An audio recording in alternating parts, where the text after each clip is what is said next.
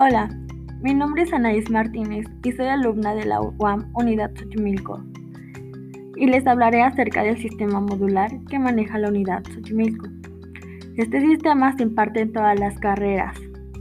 En él, los alumnos afrontan problemas concretos trabajando en pequeños grupos para estudiar, intercambiar y discutir algunas ideas.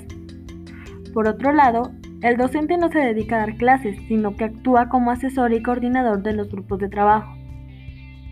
Les mencionaré las características generales que lo diferencian del sistema expositivo magisterial.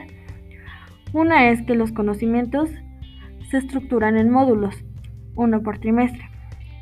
Otra es que hay una sola calificación por módulo.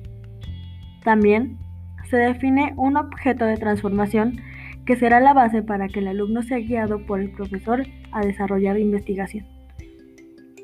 El alumno no es solo un receptor del conocimiento, impartido por el profesor. Investiga y aprende.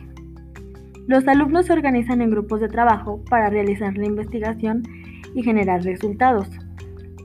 El profesor ya no da clases, sino que coordina y guía los grupos de trabajo.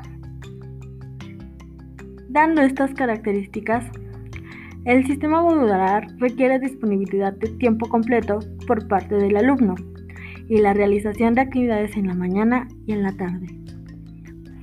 Si quieren saber más acerca del sistema modular que maneja la unidad Xochimilco, encontrarán más información en la publicación electrónica El sistema modular, la UAM Xochimilco y la Universidad Pública.